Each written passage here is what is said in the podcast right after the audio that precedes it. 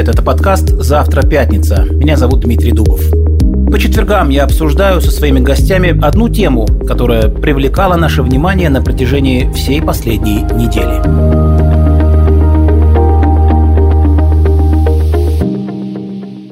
Один из самых популярных запросов в Гугле по России сегодня связан с экономической ситуацией в этой стране. Слово «дефолт» звучит как-то все чаще.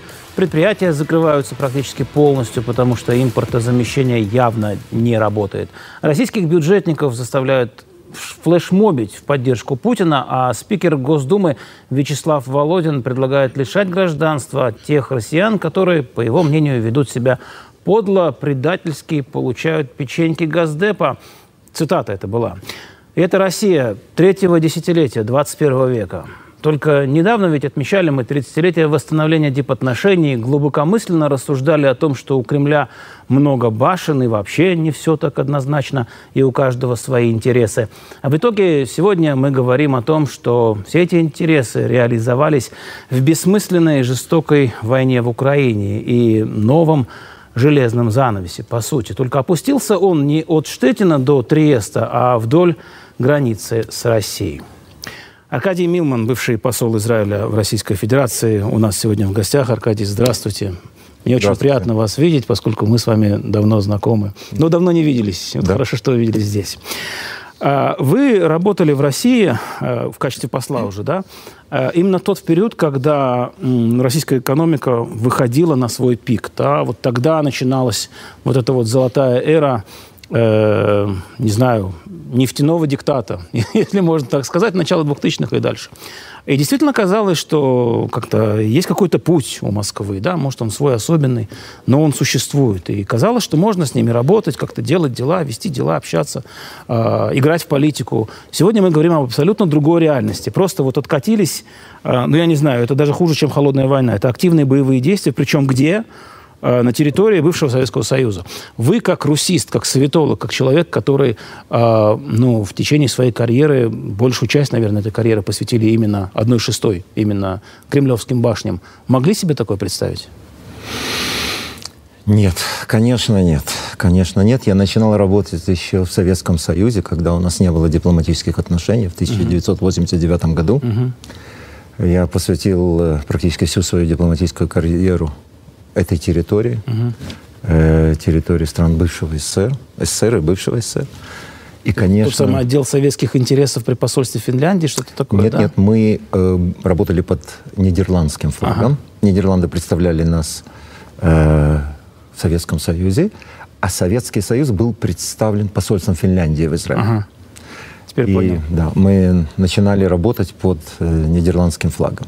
Затем были установлены консульские отношения 90-м году, и потом это с распадом СССР плавно перешло в новые отношения, в восстановление дипломатических отношений между уже э, э, Россией и Израилем, угу. хотя э, первый российский посол, это был посол еще Советского Союза, покойный Александр Бовин, Бовин всем нам известный, замечательный человек, и последний раз играли гимн СССР именно в Иерусалиме, в Израиле, во время вручения э, верительных грамот. Угу. Да, он э, описывал да. все это в своей книге. Да. А, и тем не менее, вот сегодня это немного не та Россия. Да? Сегодня Россию не пинает в Европе, в Америке только ленивый. Там санкции, понятно, политический бойкот, не рукопожатность Путина.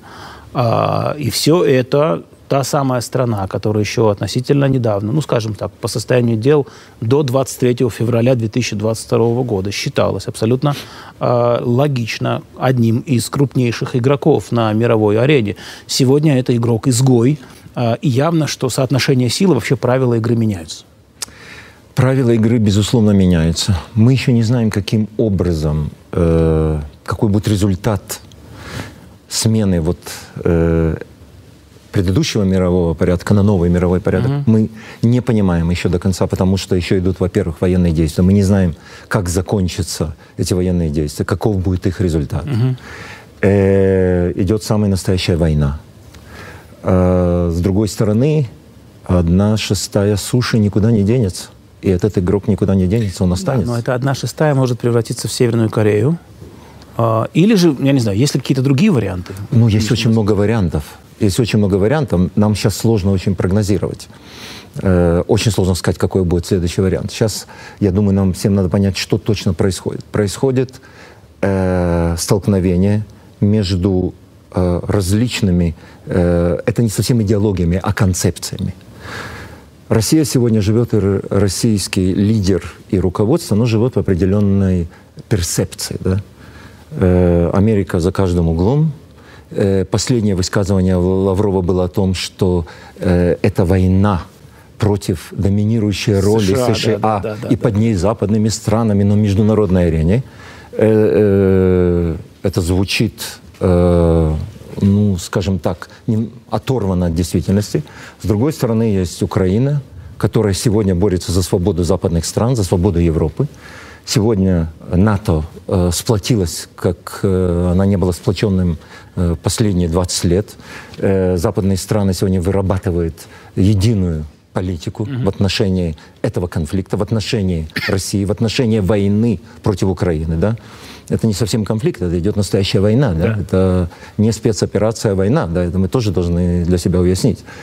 А, и вот столкновение этих двух э, перцепций, которые немножко, с одной стороны, оторваны от действительности, с другой, с другой я считаю, что мы абсолютно и страны НАТО, и Соединенные Штаты Америки, и западные страны, и мы в Израиле, мы прекрасно понимаем, что происходит, да? А Поэтому... вот э, Запад э, так быстро сплотился вокруг России, потому что действительно... Против России. Против Нет, России, против да, России, против да. России. А, то, то, то, что я хотел сказать. А потому что осознал масштабы угрозы, или же где-то там внутри вот это вот э, желание выступить в качестве контра, если угодно, да, Россия давно сидела, здесь появился просто удобный повод. Вы знаете, э, последнее высказывание э, российского лидера и российского руководства говорит о том, что НАТО все время хотело напасть. Даже они говорят о том, что Украина хотела напасть НАТО на Россию. НАТО оборонительный союз. НАТО оборонительный союз. Украин, Украины даже нет оружия, чтобы на кого-то напасть, да мы вообще говорим о разных э, военных силах, да? да? Э, но эти люди живут вот э, в этой концепции, в этой перцепции, да. Им за каждым углом, за каждым кустом э, американцы, которые хотят их уничтожить. И я повторяюсь, да, потому что это, это надо понять, как работает эта психология, да. да? Э, и с другой стороны, есть реальная угроза. Не зря э, такие страны нейтральные, как Финляндия и Швеция, сразу заявили о том, что они пересматривают свое отношение к НАТО, они хотят достичь какого-то уровня э, безопасности, более высокого, чем сегодня у них. И сегодня уже идет речь о том, что летом они будут подавать заявку э, для вступления в НАТО. Это как-то, не знаю, послужит каким-то триггером для Путина, для каких-то ответных действий? Ведь он же сам спровоцировал тот факт, что НАТО вплотную подходит к, к его границам еще на одном направлении, скажем так. Ну, э, более того, э, основной конфликт, который был в 2014 году, да, и то, что Россия говорит, что это нелегитимная власть в Киеве, хотя это абсолютно легитимная власть, и были абсолютно свободные выборы, и последние выборы, на которых был выбран Зеленский, это абсолютно свободные выборы, да, и нет там никакого нацистского правительства, нет там никаких нацистов, и уж точно Зеленский не нацист, и точно э, э, руководство Украины э, далеки от этих идей и от этих организаций. Э, Украина тогда пыталась идти в Европу. Это очень разозлило российского лидера Путина. И, соответственно, э, нелегитимность тогдашнего выбранного э, киевского режима, Порошенко был тогда выбран, объясняется именно тем, что они не хотели ни в коем случае, чтобы Украина шла в Европу. Что на сегодняшний день? Результат уже этой войны Украина скоро будет членом ЕС. Да. Она уже заполняет анкеты для того, чтобы стать членом ЕС. Теперь, если отмотать вот эту историю еще на 11 лет назад. Почему? Потому что я тогда, после долгого перерыва, в марте третьего года, впервые приехал в Россию. Э, тогда уже разогнали НТВ, но еще был СТС. Э, вся команда тогда перешла туда, я помню. «Эхо Москвы» уже было самым популярным радио. Вообще было ощущение все-таки, все-таки какой-то, ну, видимости или действительно частичной, но либеральности скажем так. Да, и свободы слова а, какой-то. Да, ну, ну, ну, люди говорили то, что, то, что да. хотели сказать еще, да, и еще ничего им за Пока это. еще говорили. А, И вот мы видим, да, ну, скажем, возьмем эту точку как отправную, хотя, в принципе, э, Путин пришел к власти несколькими годами ранее. Э, полный откат по всем параметрам относительно э, состояния гражданского общества. И то, что мы наблюдаем сегодня в России, вызывает самые жуткие у нас с вами да, ассоциации, поскольку мы-то историю знаем, мы понимаем, куда это все идет, и это все очень плохо выглядит. Вот такой Россию, так, такой Россию хочет видеть Путин? Такую? Ему было изначально удобно видеть загнанную в угол, ура, патриотизм, полная, полная поддержка режима, несмотря на санкции?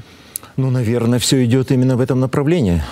Э, если действительно сегодня практически нет свободы слова, да, сегодня нет независимых... Ее нет по факту. Ее, ее нету по факту, да. да. Сегодня покидает Россию все те люди, которые связаны с, хоть с каким-то либерализмом и с какой-то свободой слова. Мы говорим о журналистах, мы говорим о Многие из артистах. них приходят гости к нам сейчас. Э, многие приехали да. в Израиль, да. многие из них имеют еврейские корни, и, соответственно, имеют право э, получить израильское гражданство и жить в Израиле. Да. Э, соответственно, все идет именно в этом направлении. Мы возвращаемся в какой-то Советский Союз, да, э, только что без советской идеологии, да, это совершенно немножко другая идеология, какая-то патриотическая, Великой России, да, Россия встает с колен, да, путь, да. да, тут как бы свой какой-то другой путь, потому что тут нет идеологии, которая была в Советском Союзе, нет идеологии коммунистической партии. Да, и здесь есть другая идеология, идеология антагонизма. Все против нас все против нас. Вот. Эта часть, кстати, и советская тоже была идеология. Да, но там был нас. путь к какому-то там будущему. Да, там, а тут непонятно, куда какой будущее. Вектор был обозначен, а здесь вектора нет. Я Мы не, не знаем, вижу. где этот вектор. Во всяком случае, его никто не озвучивает. Да? Мы можем предполагать различные направления, но понятно, что это идет в, в какое-то совершенно антилиберальное и антисвободное направление. И как, мой вопрос к вам, как бывшему дипломату с огромным опытом, выстраивать отношения с Россией в такой реальности? А игнорировать ее, ну, как бы существование нельзя, это опасно. Ну, нам не поможет э, игнорировать, нам все равно надо будет выстраивать какие-то отношения. Да, да. Э, просто эти ситуации отличаются э, от других ситуаций, которые были со странами-изгоями. И это связано с тем, что Россия огромная страна, у нее огромные природные ресурсы, от которых зависит экономика западных стран тоже – и самое сложное — это то, что у них огромный ядерный потенциал, ядерное оружие, которое представляет и несет угрозу для всех. Хорошо, по местечковому тогда. Что это значит для евреев? Ну, я к тому, что мы ведь... Э, наше правительство, оно заняло определенную позицию, которая она, в общем, выглядит логично, наверное, даже, да, учитывая присутствие России в Сирии. Э, но и, в общем, как бы по шапке мы получили неоднократно, э, и как со стороны, на самом деле, украинского посла здесь можно, в общем, его понять, там война идет, так и со стороны некоторых наших западных коллег, особенно в Соединенных Штатах, за некую двойственность. То есть мы до сих пор не определились, ну, как бы мы определились, но четкую, четко позволить себе критиковать Россию мы не можем. Потому что, не знаю почему, боимся?